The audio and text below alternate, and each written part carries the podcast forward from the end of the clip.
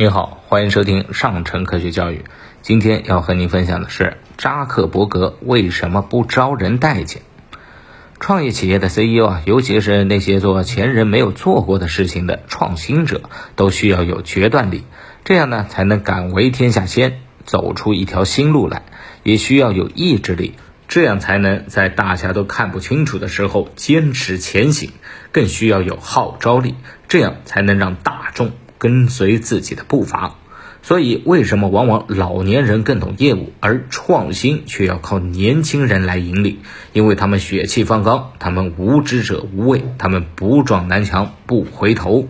但很多时候啊，决断的另一面就是莽撞，意志的另一面就是固执，号召的另一面就是夸夸其谈。不知你是不是想起了那句“为理想而窒息”那句口号了呢？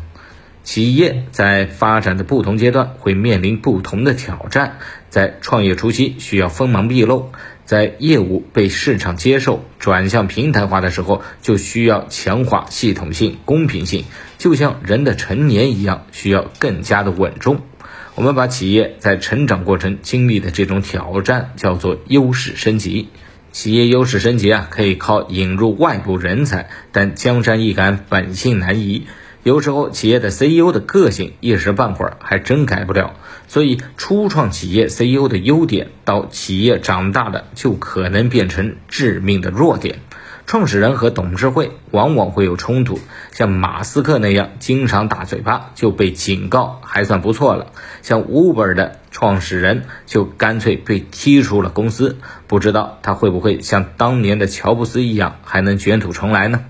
要说伴随着企业的优势升级需求，自己也成熟起来的例子还真有一个，那就是 Facebook 的 CEO 扎克伯格。扎克伯格当年可是个典型的坏孩子，名片上印着 "I'm the CEO bitch"，我是 CEO 之后的那个脏词儿，我们就不翻译了。如果不知道的话，自己可以查一下字典。他在见投资人的时候呢，会穿着睡衣介绍公司的 PPT，是为什么你们不该投资我们的十个理由。和投资人意见不合乃至有冲突的创业者多的是，可没事消遣投资人的呢，只有他这么一个。可是啊，后来 Facebook 上市以后，扎克伯格呢突然就稳重起来了，娶了自己初恋的女友，成了顾家的男人，还和太太呢一起成立了慈善基金，做大公益。在企业经营上呢，也不再任性，规规矩矩的建制度，请牛人，对外更是一改学生创业的形象，脱下圆领衫，换上了西装领带。在接受议会的时候呢，面对一窍不通的问话者，也能不卑不亢的作答。问题是，如果上网搜搜对扎克伯格的评价，你会发现公众对他的评价是非常的低，甚至到了影响 Facebook 企业发展的地步。为什么表现不错，大家依然不接受呢？因为大家认为那是装出来的，是作为已经变成社会基础服务平台的企业 CEO 的刻意作秀。确实如此啊。扎克伯格呢，经常是一边大谈创新，一边呢又抄袭别人的产品，甚至一边和创新企业谈并购，一边呢要挟人家不卖给自己，就要用自己的抄袭把人家干掉。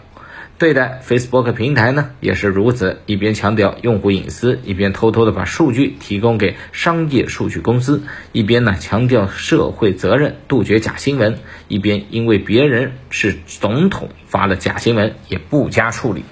这事儿造成前一阵子一大批著名企业抵制 Facebook 上投放广告，Facebook 的员工呢都觉得自己的老板太过分，纷纷表态划清界限。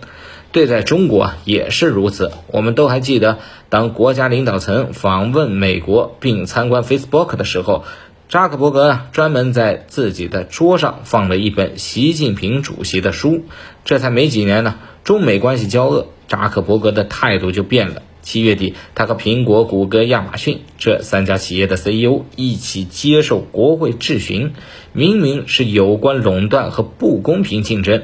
扎克伯格非要歪提到所谓中国威胁上，别的企业都老老实实承认中国没有侵犯他们的知识产权，扎克伯格却在没有任何证据的情况下说有，并且指责 TikTok，希望借机干掉竞争对手。不得不说啊，这种没有底线的栽赃竞争对手的方式实在是拙劣啊。听到这儿呢，你现在也应该明白了为什么扎克伯格不招待见了。不知道您是怎么看的呢？好了，今天的节目就到这儿，我们下期节目再见。